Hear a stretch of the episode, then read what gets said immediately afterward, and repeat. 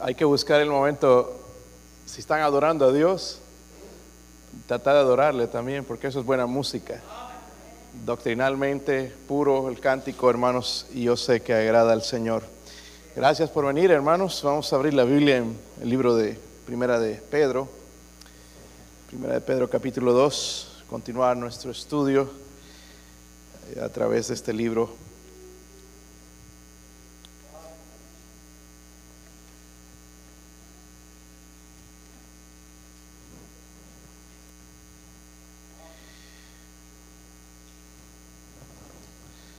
Primera de Pedro capítulo 2. Si lo tienen, digan amén, hermanos. Mire, yo sé que muchos están cansados. El día fue fuerte, ¿verdad? Pero como digo, si tú vienes a buscar a Dios, te va a dar energía.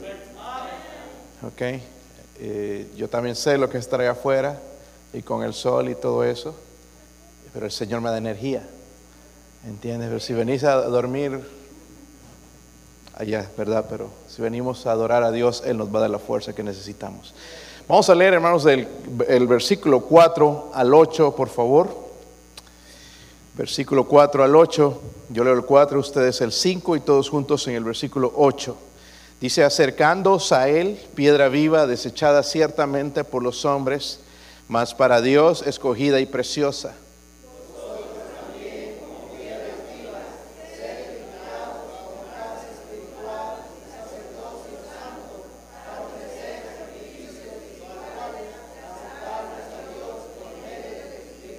lo cual también contiene la escritura, he aquí pongo en Sión la principal piedra del ángulo, escogida, preciosa, y el que creyere en él no será avergonzado.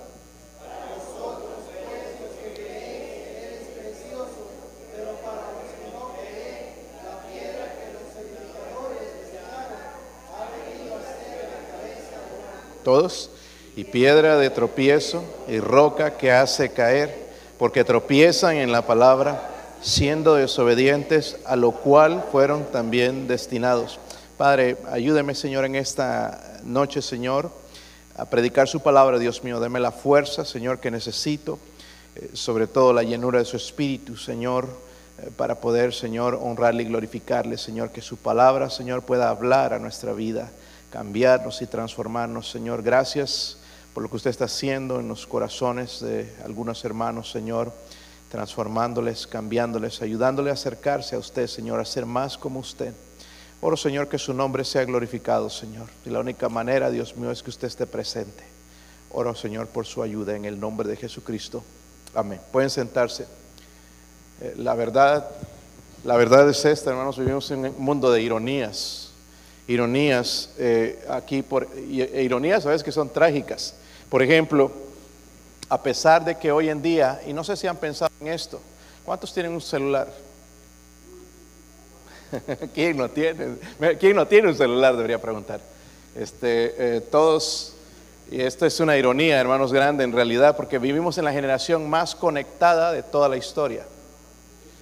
Es la generación más conectada de toda la historia gracias a los celulares, gracias al Internet, ¿verdad? Las redes sociales, estamos conectados con gente incluso en diferentes países que están lejos de nosotros. Pero lo, irónico es esto, hermanos, que es la generación más solitaria y más deprimida en toda la historia también. La generación más solitaria y deprimida en toda la historia. So, quizás entonces no es que nos asombremos, hermanos, por qué tanta gente sufriendo depresión, gente con ansiedad. A propósito, hermanos, la ansiedad está matando a mucha gente otra vez. Hay 15 personas que se trajeron de Guatemala en la compañía donde soy capellán, 15 personas que los trajeron por unos meses hasta diciembre. Legalmente los trajeron para trabajar, ayudar en el verano, es mucho el trabajo, entonces trajeron 15 personas. Tres personas de Guatemala se han acercado a mí en estos días pidiendo oración porque están bien ansiosos diferentes personas, no, ni siquiera se conocen, están batallando con la ansiedad. Ore por mí porque estoy con una ansiedad, no sé qué está pasando, no puedo dormir, tengo ansiedad. ¿Sabe qué? Están cumpliendo quizás el sueño americano, venirse aquí legalmente y trabajar, pero están ansiosos. Algo está sucediendo. Por la ansiedad, hermanos, no debemos asombrarnos de la depresión, la ansiedad, enfermedades mentales, mucha gente con problemas mentales, violencia, la confusión de géneros que está aumentando ahora entre, los jóvenes en, en, medio de nuestra sociedad. yo veo, hermanos, esto como devastador, pero lo más devastador es esto, que lo que es la cura para la humanidad, lo que podría sanarlos, lo que podría ayudarlos, lo que es la solución a su problema es lo que ellos están rechazando. Y estoy hablando, hermanos, de Jesús. Estoy hablando de Jesús. justamente están rechazando lo que les podría ayudar.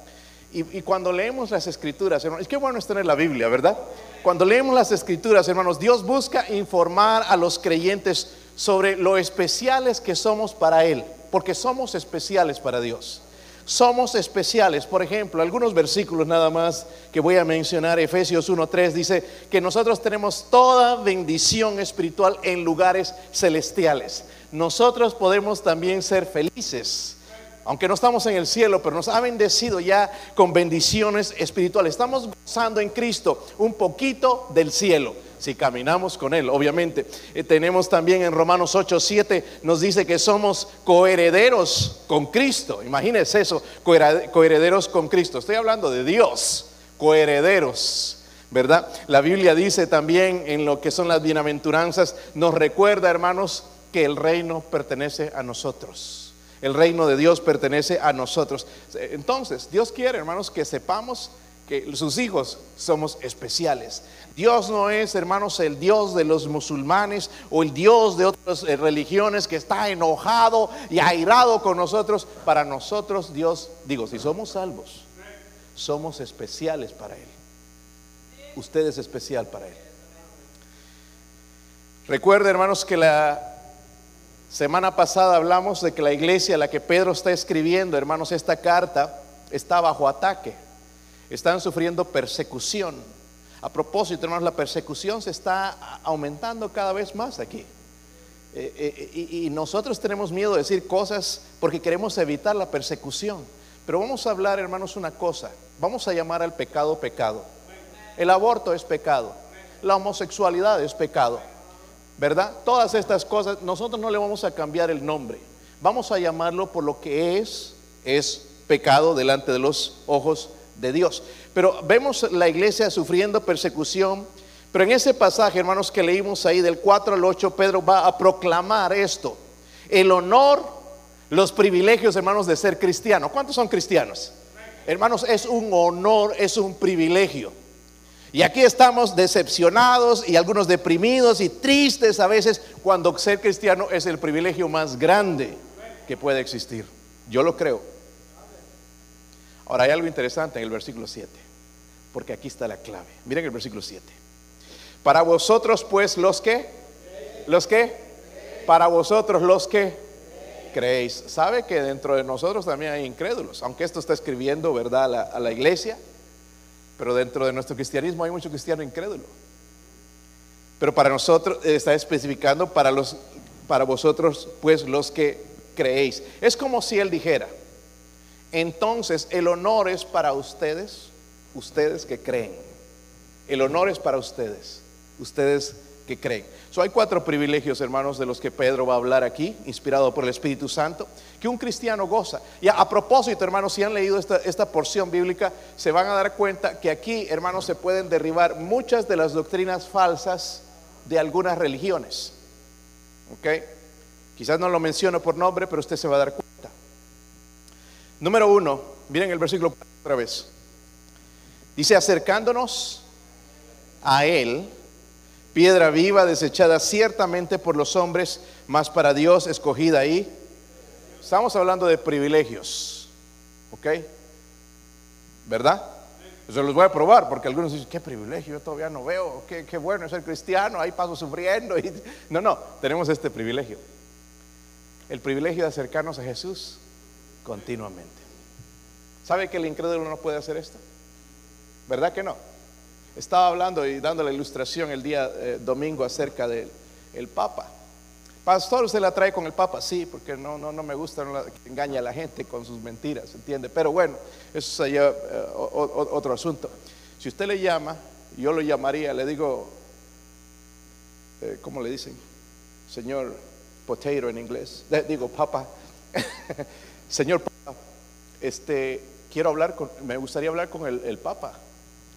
Y le van a decir, pues no lo van a pasar directamente a él. ¿Y quién le habla? Adolfo Burdet. Adolfo Burdet va a decir, no, no lo conozco, ah, cuélgale. Este, ni siquiera me atendería. Pero Dios está todo el tiempo esperando, hermanos, escuchar mi voz. Yo no necesito una cita con el Creador. Yo puedo llegar a Él continuamente. ¿Está conmigo, hermanos? Y ese es nuestro problema. No, no, no, nosotros no aprovechamos de este privilegio que tenemos de acercarnos a Él. La frase dice acercarnos a quién. ese es un participio presente. Es un participio presente. Es como decir, hermanos, si, si, si, si, te acercas continuamente a Él, continuamente, continuamente, hoy, mañana, pasado, continuamente, no solamente el domingo. ¿Sabes que hay cristianos domingueros, verdad? ¿Sí o no? Eh, quizás nosotros somos también cristianos domingueros, oramos un día nada más a la semana o algo así, pero nos podemos acercar a Él continuamente, no solamente para la salvación, pero también la adoración. Por ejemplo, hermanos, les voy a aconsejar cómo no aburrirse en la iglesia. Eh, número uno, venga con buen ánimo. Amén. Venga, no, no se trata de mí, se trata de adorar a Dios. Voy a dejar aquí todo mi egoísmo de que sentirme, de que no me saluda el hermano, la hermana, de que no me mira. Voy a dejar eso a un lado y voy a ir a enfocarme en Cristo. Va a salir una persona diferente. Y miren, hermanos, cuando se cante, canten. Adore a Dios. Están mirando allá a ver quién entra, a ver quién sale, fulano, eh, con la misma ropa. Y, este, fijándose en la gente en vez de poner los ojos en Cristo. Cuando estaban cantando los muchachos, yo buscaba también de adorarle, porque yo conozco ese cántico, me encanta, es un buen cántico, ¿verdad? Eh, buscar de adorar a Dios continuamente. Oración, podemos orar todo el tiempo, ¿verdad? No solamente, hermanos, de rodillas, pero también cuando vamos manejando, me llamaron y me dieron la mejor manera, el método mejor que he encontrado de orar, hermanos, no es agarrar nada más una hora o dos horas de, orar, sino cuando me dan una petición, en ese mismo momento. ¿Sabe? Porque si no, ya llego a la casa y ¿qué va a pasar? ¿Qué pasa? Y después vamos a ir con mentiras al Está orando mucho por ti. Y es una mentira. Ni siquiera hemos orado. Entonces es mejor orar en el momento. Eh, me preguntaban aquí, eh, porque casi me conozco todos los nombres, son 103 empleados ya, casi me conozco todos los nombres, aunque unos entran y salen, y, y así como entran, salen también, ¿verdad? Entonces rapidito, entonces no me sé algunos nombres. Y alguien me preguntó, ¿cómo es que te sabes todos los nombres? Esta es la manera de aprenderme los nombres, le dije, orando por ustedes. Es la mejor manera, ¿verdad? Sí, aquí se conocerían todos si oraran unos por otros. No diríamos allá el bigotón, el pelón, aquel, el alto, el chaparro. No, le llamaríamos por nombre. ¿Por qué? Porque oramos, lo conocemos. Tenemos ese privilegio de orar, de ir a Dios y a ir a, a Dios a través de su palabra también. Hermanos, qué privilegio. Qué privilegio tenemos, hermanos, el derecho de acercarnos, dice la Biblia, piedra viva, desechada ciertamente por los hombres, mas para Dios escogida y preciosa. La palabra preciosa, hermanos, y es justamente el título de este mensaje, es que no hay nadie como Dios, no hay nadie como Jesús, no hay nada. Aprendamos a orar, hermanos, ir delante de ese Señor, sin ti no soy nada. No quiero nada, Señor, sin ti. Yo no voy al Señor a, pedirle a veces, sí, dinero. Pero algo que sí le digo todo el tiempo. Señor, yo no puedo vivir sin ti. Yo no puedo vivir. sin tú eres todo lo que necesito. Pastor no se pone celosa a su esposa. No, porque no sabe. Y si se pusiera celosa está mal. Porque lo que mi esposa quiere es que yo camine con Dios. Mientras camine con Dios, voy a permanecer fiel a Dios y a ella. Amén. Que Él es lo más importante, que, que no hay nada como Él. Y Dios dice entonces, más para Dios escogida y preciosa. Hermanos, Jesús es la piedra viva. ¿Sabe que está usando aquí Jesús una metáfora? ¿Sí o no? Hay, hay muchas religiones que se convierten cuando Jesús usa metáforas. So, imagínense, por ejemplo, Jesús dice que es la puerta también, ¿verdad? Hay un versículo que sacan fuera de contexto donde dice que Jesús, por ejemplo, tú tienes, cuando tomas la Santa Cena, Él se convierte en la sangre y en, el cuerpo de Jesús. Eso es una metáfora. Y algunos dicen que sí se convierte en la sangre de Jesús. Pruébelo y no es sangre. Pruébenlo y no es carne. ¿Verdad? Sigue siendo lo mismo. Es una metáfora. Jesús dice, soy la puerta, entonces tendríamos que traer una puerta aquí. ¿Verdad? Pero ahora dice que es una piedra viva. Y tiene mucho sentido, hermanos, porque incluso ahí, no sé, algunas de las Biblias suyas tienen ahí en el versículo 7, dice, la piedra que los edificadores desecharon ha venido a ser la cabeza del... Eh, ¿Sabe, ¿Sabe de quién está hablando en el Antiguo Testamento? De Cristo. Y lo está comparando con la piedra. Es interesante, hermanos, otro versículo mal interpretado en Mateo 16, 18, cuando Jesús dice a Pedro, y yo te digo que tú eres Pedro, y sobre esta roca, Jesús está hablando de él, sobre esta roca edificaré mi iglesia y las puertas del infierno no prevalecerán contra ella. Una roca, hermanos, es una tremenda analogía. ¿Por qué? Porque una roca es firme, ¿sí o no? La arena, hermanos, eh, no es, pero la, roca es una analogía muy útil para enseñarnos estabilidad. En él hay estabilidad, una posición firme que no se mueve, que es inquebrantable. Tremendo, hermanos, que el Señor usa. Qué tremendo privilegio que Dios nos da de acercarnos a Jesús continuamente. Pero hay otro privilegio más en versículo 5, mire. Vosotros también como piedras vivas, edificados como casa espiritual y sacerdocio santo para ofrecer sacrificios espirituales aceptables a Dios por medio de... Pero también, hermanos, tenemos este privilegio de ser, ¿qué? Edificados en la casa de Dios. So, mire las palabras, vosotros también como piedras, ¿qué? Vivas. Dice, sed qué? Este es un mandamiento, sed edificados como casa espiritual y sacerdocio santo. So, él nos compara con piedras vivas que están construyendo una casa.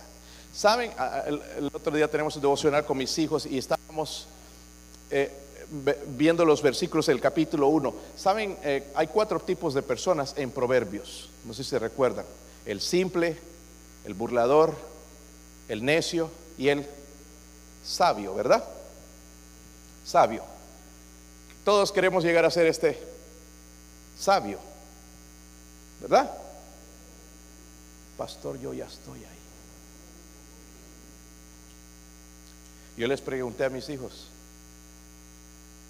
¿y ustedes dónde están? Y ellos no respondieron, pero yo les dije, ustedes todavía son la persona simple. ¿Por qué? Porque están aprendiendo. ¿Están conmigo, hermanos? Jamás nunca te vuelvas en un burlador no te burles de las cosas de Dios, porque para ellos no, casi no hay esperanza. No te, no te vayas a convertir jamás en un necio, porque para el necio no hay esperanza. Se endurecen contra Dios. Ustedes tienen que saltar de ese simple, ir aprendiendo con la sabiduría, con el conocimiento de la palabra de Dios, ir aprendiendo para ser sabios. Amén, hermanos. Es donde queremos llegar, ¿verdad? Pero ¿sabe dónde vamos a aprender a ser sabios? En la casa de Dios. A mí me preocupa mucho por los hermanos que no vienen a la iglesia. Yo no sé si son más espirituales que, nosotros, pero yo necesito estar en la casa de Dios. Miren, hermanos, si, habría más servicios, yo necesito estar en todos esos servicios. No sé ustedes, pero yo necesito, necesito ser edificado. Ay, no, tanto servicio. Como le dijeron aquí al hermano, debe estar, estás tratando mal. Para nosotros es un privilegio conocer más a nuestro Salvador. ¿Están conmigo? En el nuevo pacto, hermanos, dice, nos compara con piedras vivas. Primera de Corintios 6, 19 dice lo siguiente. ¿O ignoráis que vuestro cuerpo es templo del Espíritu Santo, el cual está en vosotros, el cual tenéis de Dios y que no sois vuestros? Porque habéis sido comprados por precio, glorificad pues a Dios en vuestro cuerpo y en vuestro espíritu, los cuales son de Dios. En el principio se refería al templo, pero en el nuevo pacto, en, la, gracia que vivimos ahora, se refiere, hermanos, eh, eh, al templo vivo de Dios, que somos nosotros, los creyentes. Y nos está hablando directamente. ¿qué, qué, significa el privilegio de ser templo de Dios? Muchas cosas. Por ejemplo, número uno, nos necesitamos el uno al otro. ¿Sí o no? Yo no necesito a nadie. Por eso estás así amargado. Nos necesitamos. Es que esa persona me hace, me sabe lo que hacen las personas, hermanos, eh, yo sé, nos hacen parecernos más como Cristo, porque hay, gente que sí somos insoportables, como yo. Y, lo que va a hacer es afilarte, ¿verdad? Te va a aprender, te va a enseñar el Señor a amarme. ¿Por qué? Porque es difícil llevarse bien con el pastor. Pregúntale a mi esposa. Nos cambia, nos va transformando nos va ayudando a aceptar a las personas como son. Amén. Nos necesitamos el uno al otro, ¿verdad? Número dos, debemos reconocer que la edificación del templo no está completa. Algunos dirían, no, yo ya llegué allá, pastor. Pero no, no estamos completos. Dice el Señor, sed edificados como casa espiritual y sacerdocio santo. Debemos buscar también la espiritualidad como el, el cuerpo de Cristo. Debemos buscar la, santidad como el cuerpo de Cristo. ¿Por qué vemos a la iglesia, hermanos, como una obligación en vez de verlo como un privilegio? Qué privilegio, ¿verdad? Venir, a algunos es una lata venir, ahí es que voy a ir para que ellos no digan nada. Qué pobreza espiritual en la que se encuentra esta gente. Lastimosamente no conocen al que compró la iglesia con su propia sangre. No conocen a Jesús, porque Jesús ama a su iglesia. Jesús no quisiera estar en otro lado en su creación. Jesús quiere estar con el pueblo de Dios. Por eso yo me pregunto, ¿no? ¿cómo es que más queremos estar allá en Disney World que con el pueblo de Dios? ¿Acaso nosotros vamos a estar juntos algún día? Por la eternidad. Digo, si somos salvos, ¿verdad? El versículo 5 hay algo interesante, también es otro privilegio, dice ahí, la última parte del versículo, léala conmigo, dice, para ofrecer qué? ¿Ofrecer qué? Espirituales aceptables a Dios por medio de quién? Por medio de... Ahora les voy a decir esto, hermanos, si no se vayan a ofender. Tenemos el privilegio de ser qué? Sacerdotes y ofrecer sacrificios. Ay, pastor, yo no sabía que era sacerdote, ya tengo que ponerme la toga y la sotana. No. Ese sacerdocio es falso. Ese es el sacerdocio de Cristo. Tenemos el privilegio de ser sacerdotes y ofrecer sacrificios a Dios. Pedro dice, hermano, que, uno de estos privilegios es ser sacerdotes. Algunos creen que son sacerdotes ellos, pero Dios dice que cada cristiano es un sacerdote. ¿Está conmigo? Cada cristiano es un, un sacerdote. ¿Y saben a quién está escribiendo Pedro? Cristianos judíos se habían convertido. Para ellos es familiar lo que está diciendo. Sacerdotes, wow. Qué privilegio, eso es solamente el privilegio de los levitas o de los del linaje de Aarón, pero nos están, ahora somos sacerdotes de Cristo. Qué bendición, qué privilegio. Ahora yo no necesito un sacerdote para llegar a Dios, puedo llegar directamente a Dios yo mismo. Esto es grandioso, hermanos. Soy el sacerdocio, el sacerdocio, hermanos, era un oficio especial. Como digo, somos especiales para Dios. ¿Qué similitudes hay entre un cristianos como sacerdotes y los sacerdotes del Antiguo eh, Testamento? Número uno, los cristianos son elegidos por Dios tal como los eran los sacerdotes en el Antiguo Testamento. Somos elegidos por Dios en el momento que nosotros recibimos a Cristo. ¿Verdad? Somos sus elegidos, somos de Él, somos, Él nos llamó y Él nos, nos salvó. Número dos, los cristianos como sacerdotes han sido purificados por la aspersión de la sangre de Cristo. Efesios 1.7 dice lo, siguiente, en quien tenemos redención por su sangre, por su sangre. ¿Recuerdan cuando derramaban la sangre? Todo esto, hermanos, tiene sentido. El perdón de pecados según las riquezas de su... Por eso le digo a los nuevos creyentes, comiencen leyendo el Nuevo Testamento. Porque si no entienden el Nuevo Testamento, no van a entender el Antiguo Testamento. Porque todo el Antiguo Testamento apunta a una persona y se llama Jesús. Cuando veía en Levítico, hermanos, antes de, eh, cuando era recién convertido, así, ¿cómo, ¿cómo tiene sentido? ¿De qué hablan estas cosas? Me daba hasta, pero ya al entender, wow, no, no, esto está, es una, una figura de Cristo. Todo esto está hablando del sacrificio, de todo esto está hablando de la ofrenda del Señor. Wow, qué bendición la figura que Él usa entonces para ayudarnos a entender. Número tres, los cristianos están llamados a ofrecer oraciones por la iglesia y por el mundo. Es lo que los sacerdotes hacían, eran intercesores. Nosotros somos intermediarios también, ¿verdad? Oramos, la Biblia nos manda a orar por los que están en eminencia también, en el poder.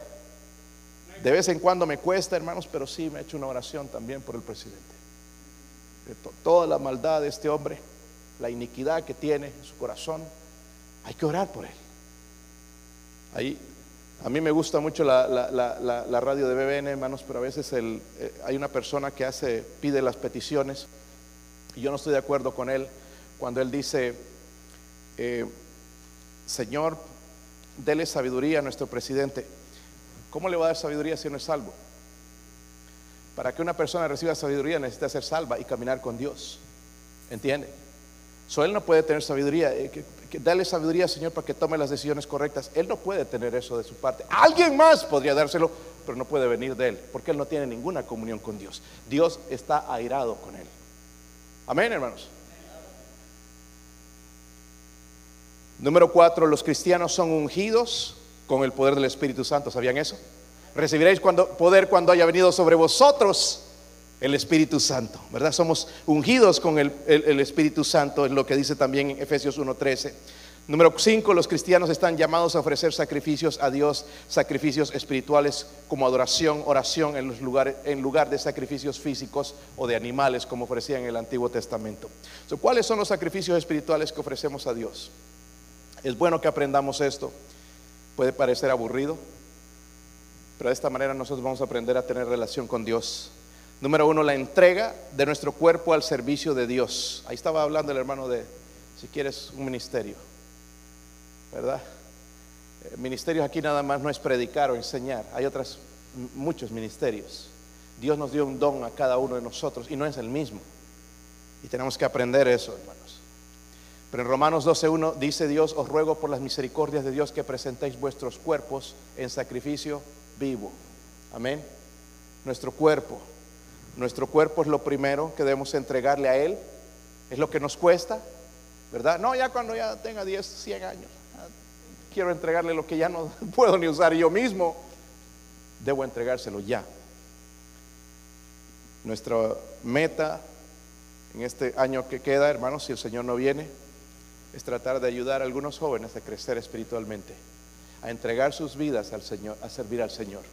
Es nuestra meta de trabajar en ellos y espero que los padres nos ayuden este año de poder enseñarles a ellos la importancia de caminar con Dios, de que la vida cristiana es la mejor vida que hay, que la vida del mundo, que, que, la relación con Cristo es mejor que la relación con sus amigos en el Facebook o en el Internet, la relación con Cristo es mucho mejor.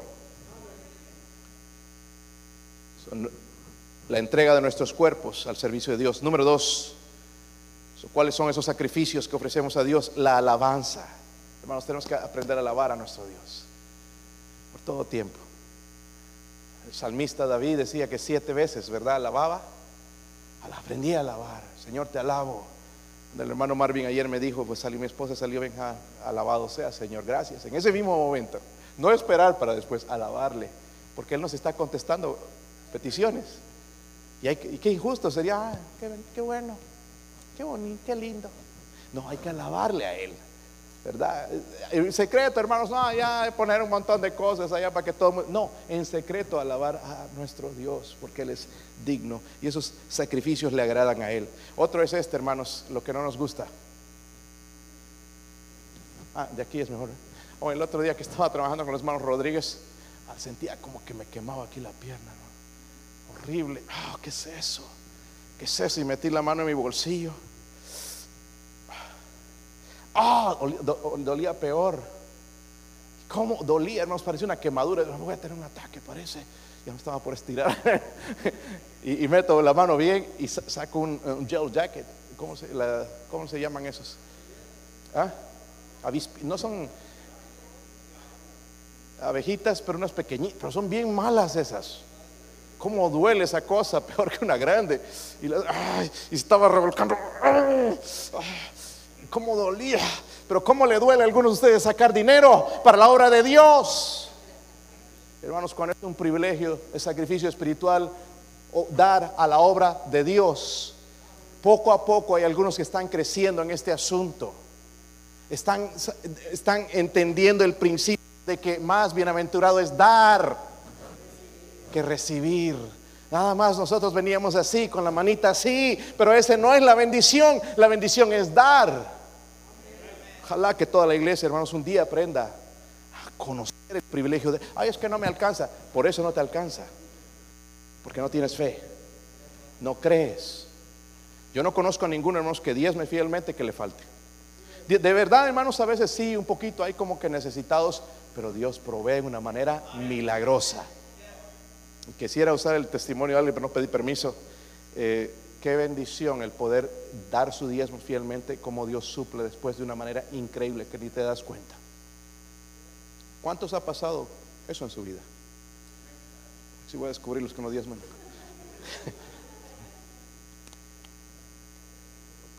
Otro sacrificio espiritual, hermanos, es el evangelismo. Y miren en Romanos 15, pastor, ¿no dice eso? Algunos de ustedes no están haciendo el sacrificio espiritual de evangelizar. Qué privilegio me dio el Señor ayer, hermanos, de compartir esas palabras con este muchacho de lleno de ansiedad, hermanos, mostrarle el favor de Dios. Romanos 15, versículo 15. Esto es escrito a ustedes y a mí dice más, os he escrito, ¿qué? Hermanos, en parte con atrevimiento. Quizás algunos se molestaban. Como para haceros recordar por la gracia que de Dios me es dada para ser ministro de Jesucristo a los gentiles. Miren, ¿qué? Ministrando el Evangelio de Dios para que los gentiles les sea qué? Ofrenda agradable. Este es un sacrificio espiritual. Ofrenda agradable santificada por el Espíritu Santo. Yo no sé si usted está evangelizando o no. Pero nosotros debemos estar pendientes de evangelizar a cualquier persona que está alrededor de nosotros. Amén, hermanos. No solamente los sábados. Eso se llama hipocresía. En todo momento. Esa persona que entra al restaurante. es que algunos comemos, no, ni miramos, ¿verdad? El, teléfono y la comida y no miramos a nadie alrededor. Póngase a observar la gente. Me pongo a observar, hermanos, cuando, en la espera, cuando llegas a un restaurante, la mayoría de los domingos está lleno, ¿verdad? Y nosotros somos seis, casi nunca encontramos un lugar. Hay que ir por allá, bien lejos, por un restaurante que nadie conoce para que nos sentemos. Si no, hay que esperar como dos o tres horas. Pero te sientas a esperar y ahí está la gente espera, en, la sala de espera. ¿Cómo están ellos? En él. Toditos están así.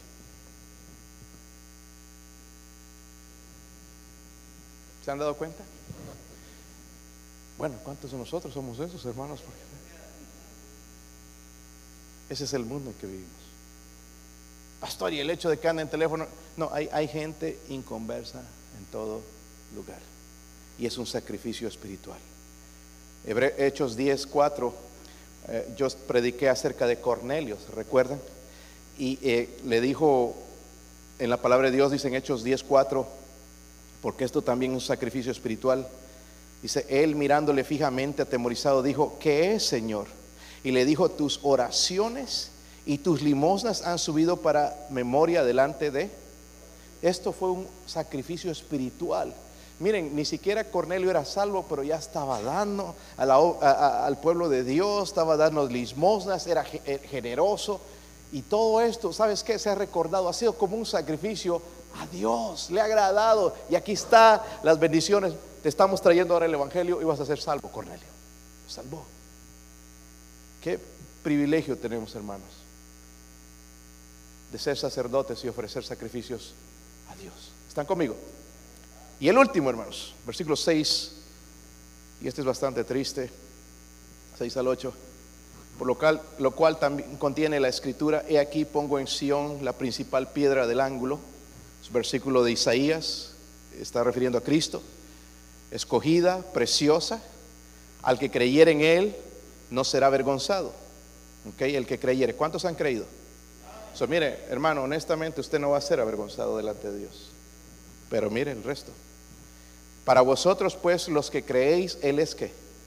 Es decir, no hay nada como Él. No hay nada como Él.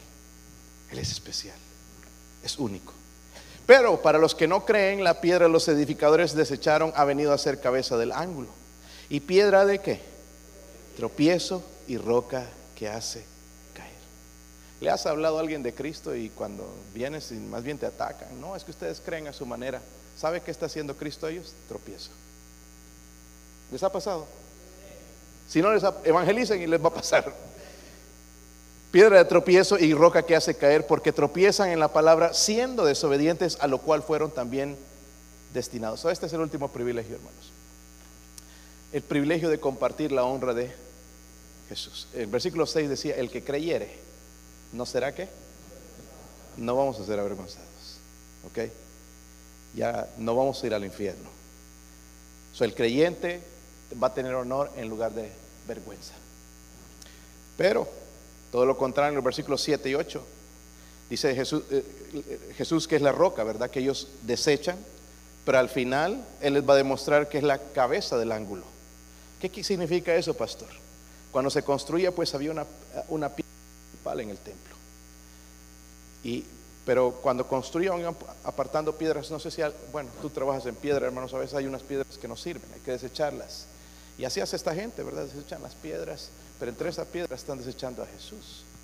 Pero que no se han dado cuenta que esa piedra dice que viene a ser la piedra angular. Es la piedra más importante. Es la roca de la salvación. Entonces, al final ellos van a ser avergonzados. Es interesante Jóvenes, quizás les pasa más a ustedes cuando vas a la escuela y dices a la gente que eres cristiano y vas a una iglesia, se burlan. Pero al final de todo, hay un dicho que dicen, el que ríe el último ríe mejor. Porque Dios se reirá de ellos.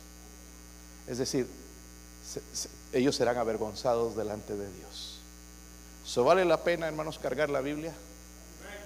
¿Vale la pena vivir para Cristo? ¿Vale la pena ser fiel y ganar almas? identificarme con Cristo, con su iglesia, ¿vale la pena? Al final no voy a ser avergonzado. Qué privilegio, hermanos, recibir la honra de Jesús. ¿O ven esos privilegios? El privilegio de acercarnos a Jesús continuamente, espero que usted lo esté haciendo. El privilegio de ser edificado también, ¿verdad? En la casa de Dios. El privilegio de ser sacerdote y ofrecer sacrificios a Dios. Y el privilegio de compartir la honra de Jesús. Hermanos, yo he aprendido esto últimamente. Y últimamente, muchos años de cristiano, pero últimamente he aprendido esto. No hay nada como Él. No hay nada como Jesús. No hay nada como su compañerismo. Pueden faltar otras cosas. Puede faltar dinero. Pueden haber problemas. Pueden haber muchas cosas alrededor. Y si falta Él también, wow, la vida se hace miserable. Hundido. ¿Qué voy a hacer? Me quiero morir. Está pensando en eso, ¿verdad? Pero si vienen todas estas cosas, ese caos alrededor, pero Él es lo más importante para, para, para mí. Él dice, todo está bien. Va a pasar. Es momentáneo. No vas a ser avergonzado. ¿Cuántos creen eso? Que no hay nadie o nada como Él. ¿Por qué no tomamos una decisión esta noche, hermanos? Y en nuestra oración, decirle, Señor Jesús, no hay nada como tú. Amo a mi esposa, amo a mis hijos, amo mi trabajo, amo, amo esto, amo el otro, pero no hay nada como tú, Señor. No hay nadie como tú. Vamos a orar, vamos a orar en este momento. Por favor, ojos cerrados.